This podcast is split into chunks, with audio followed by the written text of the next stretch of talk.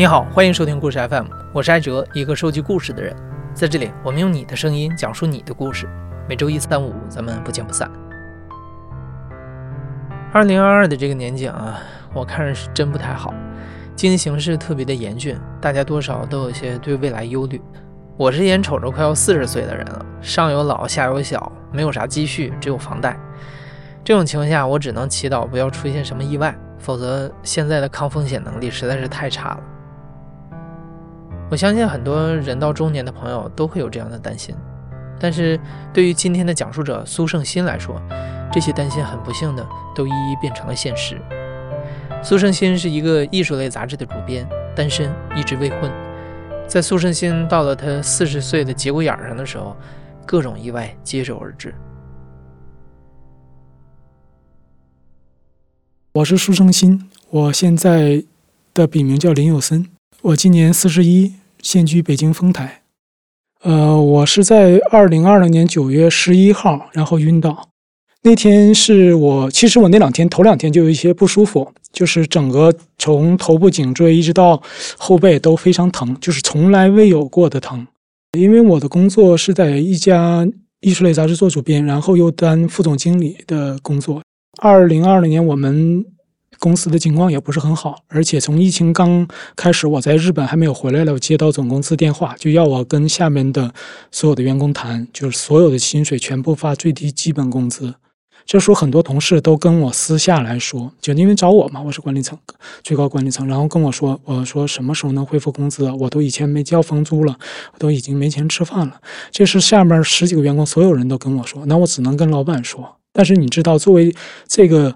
承上启下的这么一个管理层是非常难的，因为你帮下面做很多事，下面人不知道；你帮上面人做了很多事，解决了很多麻烦，上面人不知道，所以说就心里比较压力比较大。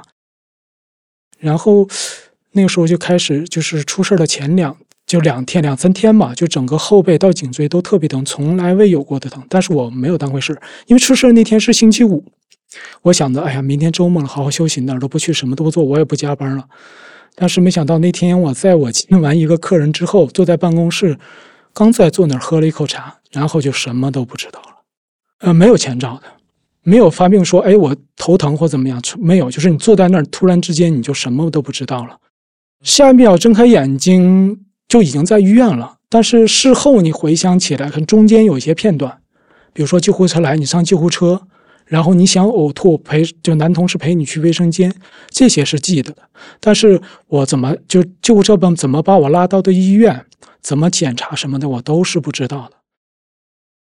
其实我最清醒的时候，就是已经医生说你可以回家，但是你要先做一个去一个私人医院去做增强核磁共振。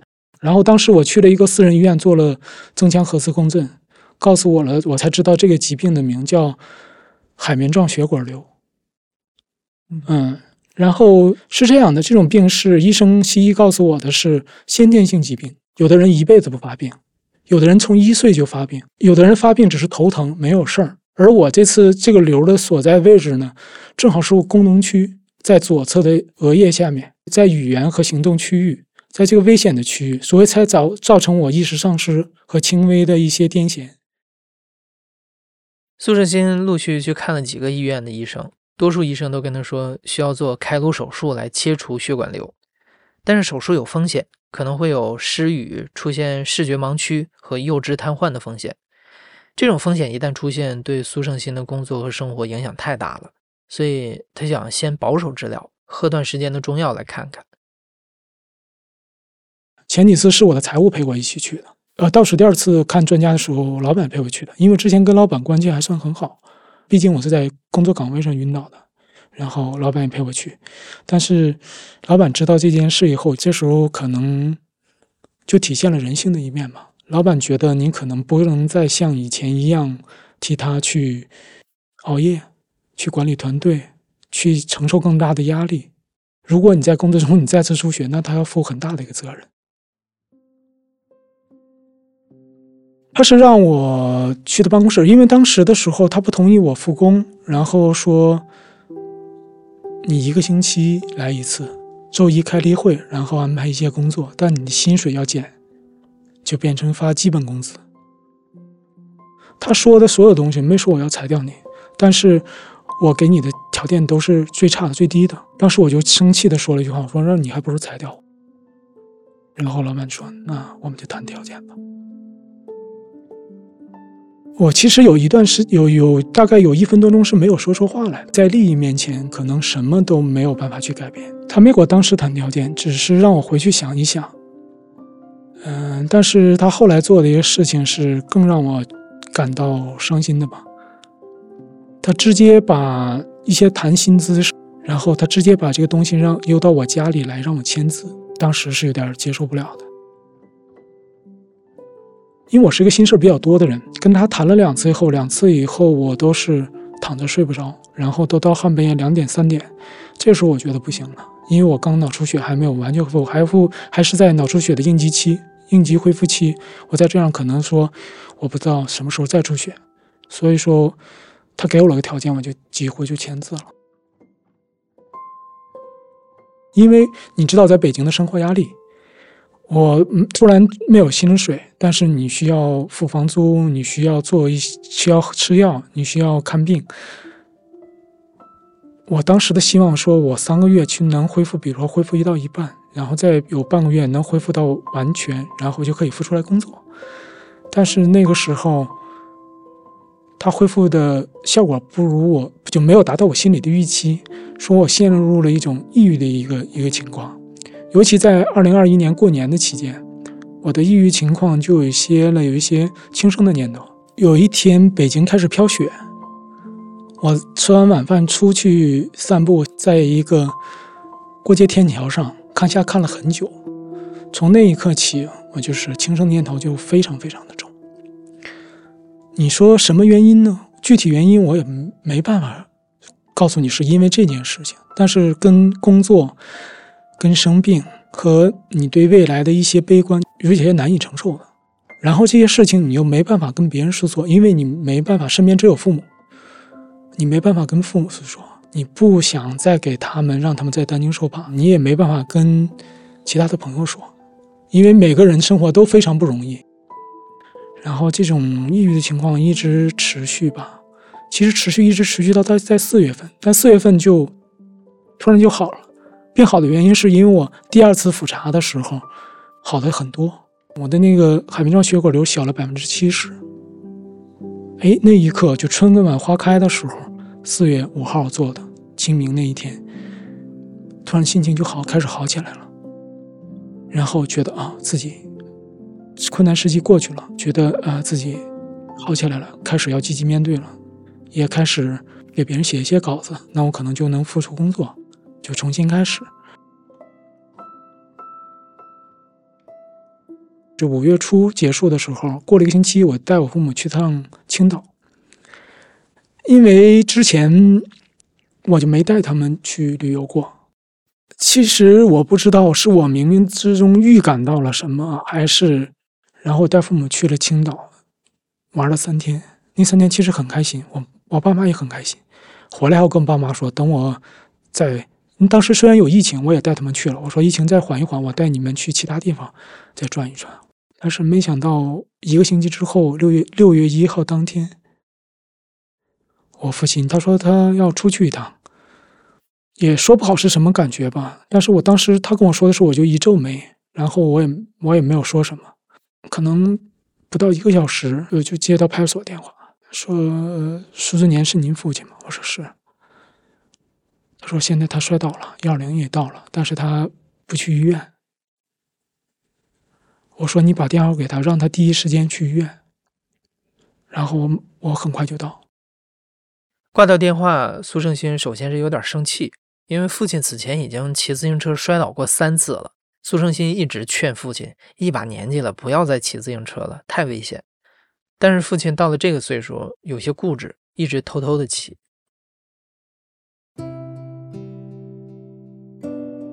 但当时我赶到北京三院的时候，他已经躺在担架上。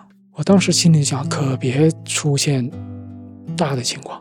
但是我在见医生，医生给我开单的时候说，你现在必须得排查。我怀疑他是已经是下身瘫痪，而且是高位截瘫。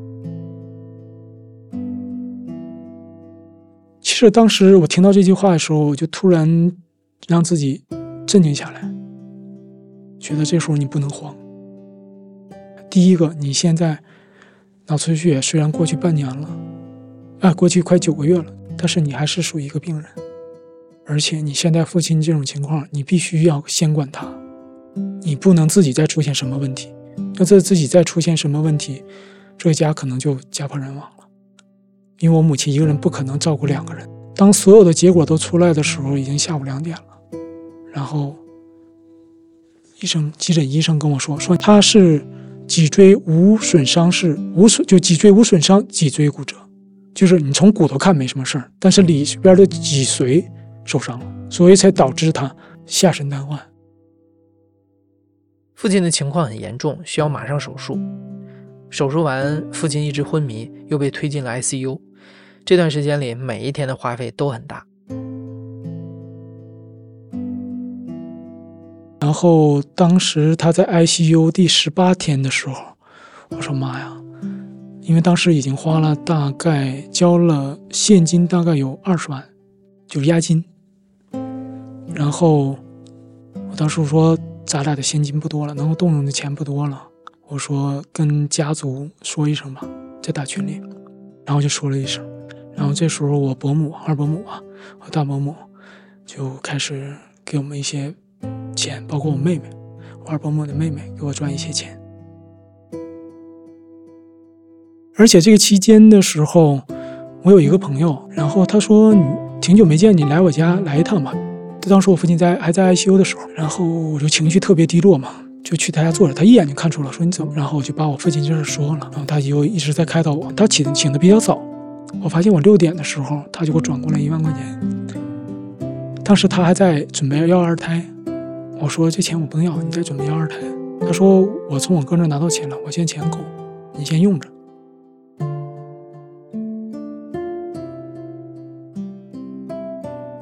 其实我当时能挺起来，也是因为这些事儿。幸好后来父亲有所好转，出了 ICU。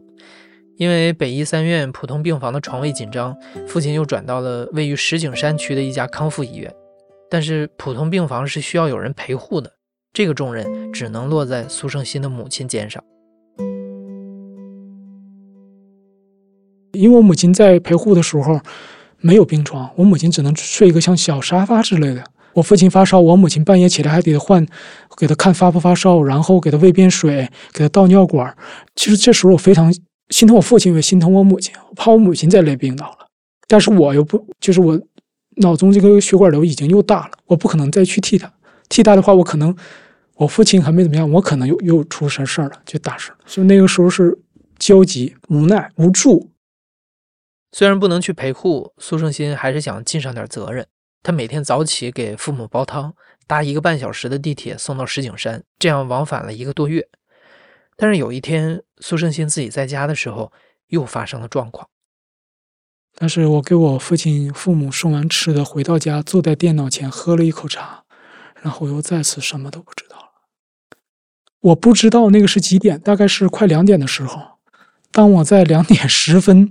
起来的时候，就是恶心、想吐、头晕、站站不稳，想上厕所，我就知道啊，我又出血了，因为跟第一次的有些感觉是非常相似。然后我自己去医院做了核磁共振，真的就是二次脑出血，而且这次出血是比一次第一次还要大。那我当时心里想，没办法，我就得做开颅手术了。然后这时候我就着手把我父亲转移回家。因为说句真心话啊，我要做手术，我母亲照顾我，还照顾我父亲。万一我做手术，因为我当时做了最坏的心理打算，我母亲在这儿，如果我再出现什么状况，我母亲怎么办？起码我把她转移回家，她的精力会在我父亲身上。我做手术虽然他远，他着急，但是他不用亲眼看到那个状况。于是苏胜新包了一辆救护车，把父亲和母亲送回了老家鹤岗。因为手术需要家属签字和照应，他把四叔从广州叫来陪自己。这段时间，苏胜新也密切的和医生沟通，了解后面可能会出现的情况。但是这时候让我欣喜的一件事是，这个医生跟我聊的时候说，你会出现的后遗症只有失语，或者是视觉稍微有一点盲区，不会像他们说的会有幼稚偏瘫、半瘫这种情况。然后我跟他说：“我说我不能啊，我做这个工作要主持活动，要有一些写东西，我一些思维，我而且我是做艺术跟艺术相关的，我不可能说视觉有会有缺陷。”然后他说：“那你去做一个增做一个，呃，抱歉，一下蒙住了，这是我手手术算手术的一个后遗症。功能核磁，功能核磁，这功能核磁呢是。”你做的时候做你脑电波的区域那个电脑定位嘛？他说大概这个位置是不能切，我把它这个数据输入电脑，它在提醒我，就是用显微镜这时候提醒我这块你不能切，或切这块有多少危险。这时候就会让很让我一个高兴，就有一个科技的东西能能帮你解决或避免，尽量避免出现这种后遗症的情况。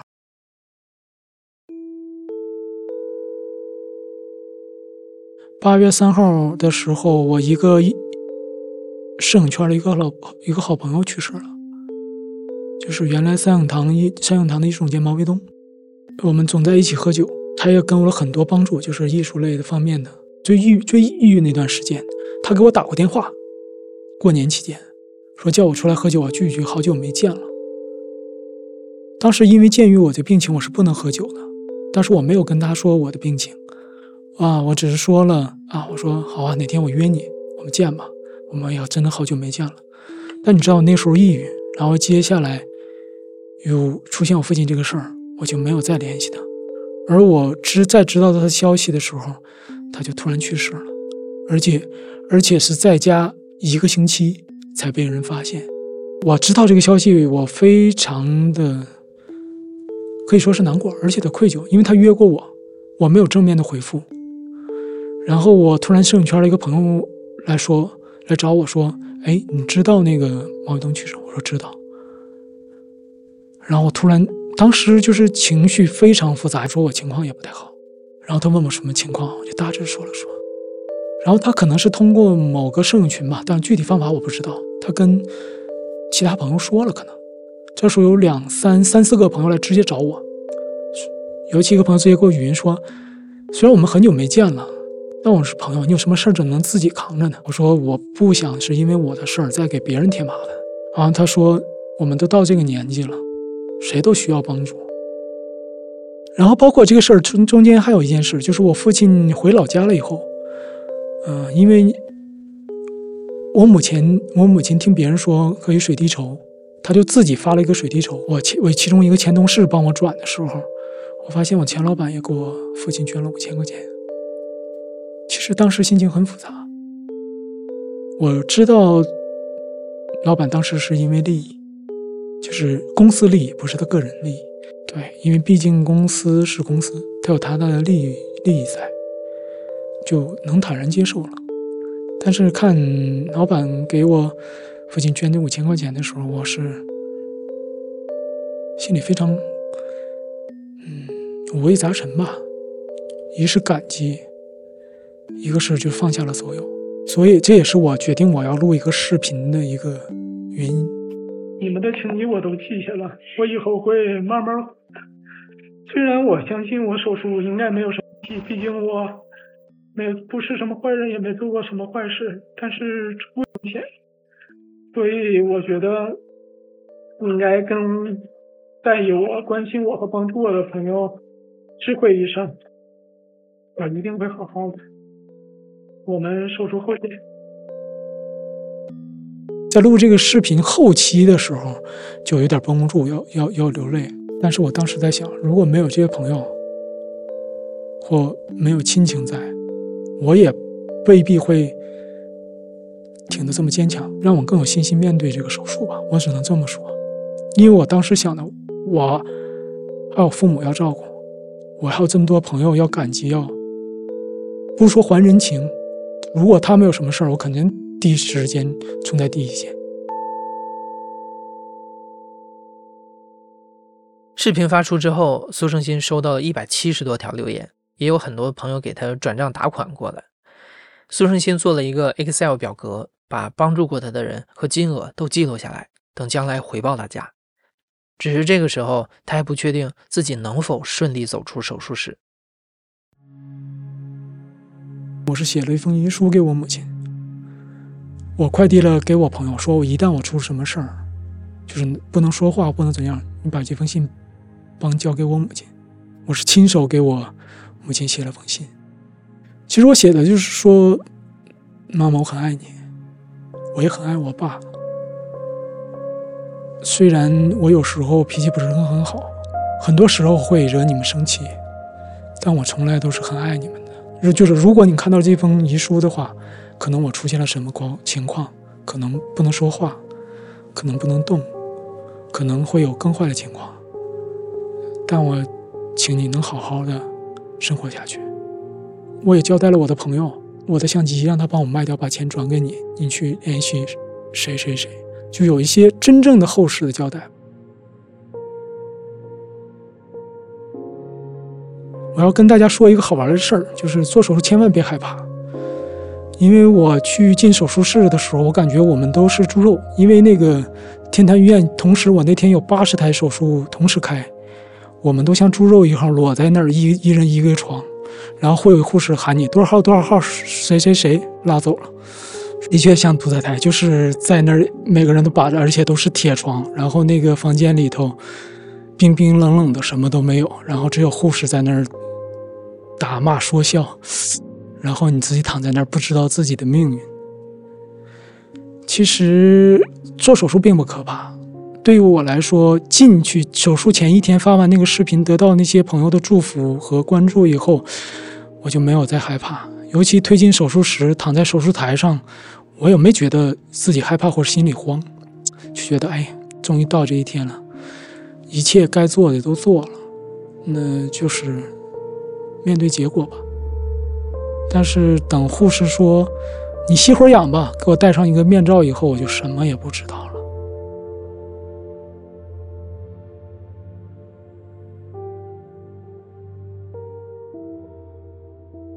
我是被护士拍着脸，哎哎，手术结束了。就是我想，哎，手术结束了，觉得脑袋有点疼。当时我推出手术室，我看到我叔，我叫了一声叔，然后我用我的右手捏了捏他胳膊，我心就放下了。因为第一点，我看着他的时候，我的视野是一百八十度，然后说话没有失语，我的右胳膊能握住，能用力。啊，我觉得这手术没问题。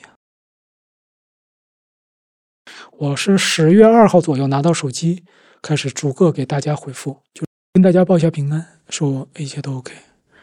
然后在十月八号，我发了一个，说我要在四十岁之前离开病房，四十岁之前要离开，结束这段噩梦，嗯，跨出人生记下来的几十年。虽然刚出院不久，还需要人照顾，但苏胜新不好意思一直麻烦四叔，他给四叔买了机票，把他送回广州，自己孤身一人在北京调养身体。而且因为租的房子到期，已经失业一年的苏胜新要节约开支，他还自己拖着病体搬了家，搬到丰台了。搬到丰台的一个原因是我十年前，十五六年前刚来北京的时候，租的第一个房子就在丰台。就丰台方兴园三区，我当时也在想，就是一切回到原点。我觉得我一切又重新开始了，跟我刚来时揣七百块钱一个行李箱来北京时候没有太多区别。但这个时候最出现、最让、最有撕裂我的一件事情是，我母亲说：“你能回来吗？”一月份，今年一月份。其实我也想回家，一个是我母亲照顾我父亲太累，第二个我父亲，我想。因为你知道，在我在我父亲住院的时候，我几乎没有去照顾我父亲。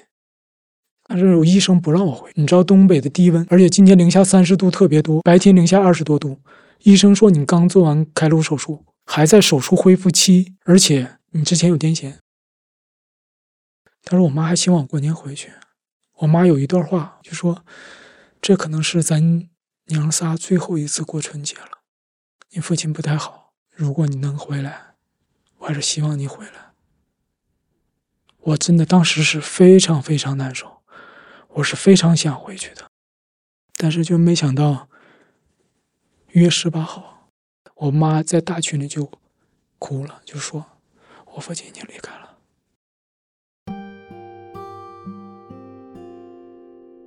就那一刻，我就再也绷不住了。然后我跟我妈说：“我说我得回去了，也别管说自己会不会出事了，但这种事必须得回去了。”我说我明早就去测核酸。但是你知道那时候北京丰台就已经开始有病例了。然后我妈说：“你再等一等。”然后我就开始问老家的一些朋友，老家朋友说回来得隔离。直接隔离，就是你根本回不去家。到一月二十号上午的时候，我妈哭着给我打电话，说你别回来了，说医生不让你回来，你脑子刚做完手术。第二个你回来直接就隔离，而且隔离十四天集中隔离，你吃不了药，你父亲告别你也送不了，你回来你什么也做不了，你还没到鹤岗市呢，刚进鹤岗市。界你就直接被拉走隔离了，而且隔离十四天，我得送你爸，我还得担心你。当时我哭着，表面上答应我母亲了，然后我还偷着买了机票，买的第二天二十一号。但是二十号当天，丰台就开始全丰台做核酸，我就知道这肯定回不去了。确定回不了老家送父亲最后一程之后，信奉藏传佛教的苏胜新在几个寺院请了法师为父亲点灯诵经。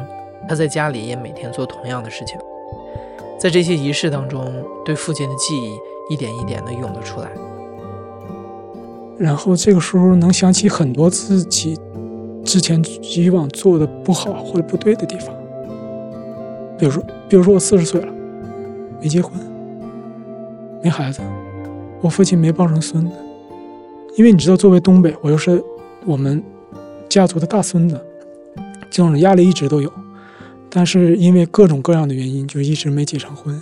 然后包括十几年前冲我父亲发火吼两句，我现在都能回想得起来。啊，那时候还是在我高中刚毕业没多久，那时候就开始摄影，就开始拍照。我一次去找一些摄影朋友玩。呃，然后他们说我们去拍照吧，然后我当时没有带相机，然后我说我给我父亲打电话，当时没有手机，那还是九八年左右，手机还很少用。说你到哪哪哪路车站等我，给我拿了相机。那有两个站点啊，他两个站点不在一个处，离得很远。我在西来，他在东来。我这边朋友一直在催，我等了他等半个小时，然后我赶那边发现他在那边吃冰棍然后我这边又催。然后我当时就吼了他，我说你不能上那个站点看一看啊！因为我父亲就在那个站点等，大概也等了半个多小时。这就是十几年前我和我父亲，我到现在其实这么多年你都已经忘了，但当我父亲去世，你会把所有事做错的事都都想起来，就这件事就立刻就清晰清晰起来了，我就后悔。我为什么要活？就现在的心境，回去回到我十八岁那个时候，能把自己打死，就那种心境。其实你就是没有结婚或什么，也也有自己，就是肯定有自己的原因，自己的一些坚持啊，或者自己的一些认为的自以为是的一些东西，自以为自己。当时一想，当时如果你要能放弃自己很多所谓认所谓坚持的东西，是不是我父亲能抱上孙子，能抱上下一代？让他离世少一些遗憾。你在工作忙的时候忽略了他，你没有带他旅行，然后你一旦你可想放松了，你就跑去日本。因为这些年去过日本很多次，就是自己工作累了需要放松。我知道我提出来，我父母也可能不会去，但是我连提出来都没提出来。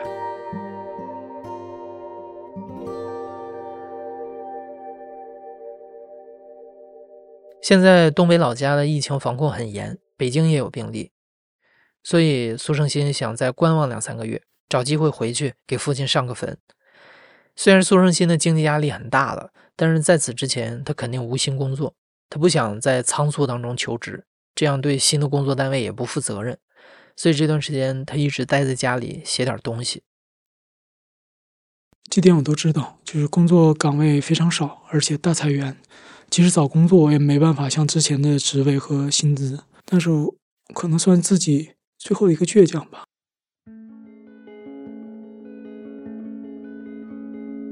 我从一月十八号到现在，是第一次离开家方圆两公里，我就比较自闭。但是我对生活依然充满向往。我希望大家看到我、听到我这件故事、这个故事以后，别想不开。我觉得我这两年，尤其从二零二一年六月一号到今年一月十八号，七个多月的时间里，经历的事儿，可能是人经历、别人经历很几年的事儿，或者十年的事儿，都让我经历了，对我打击也很大。但是我对生活依然充满希望或向往，尤其现在疫情又这样，大家可能会绝望。但是你要想，你已经跌入低谷了，每走出一步都是在向向上爬。不要轻易放弃自己，也不要轻易放弃希望。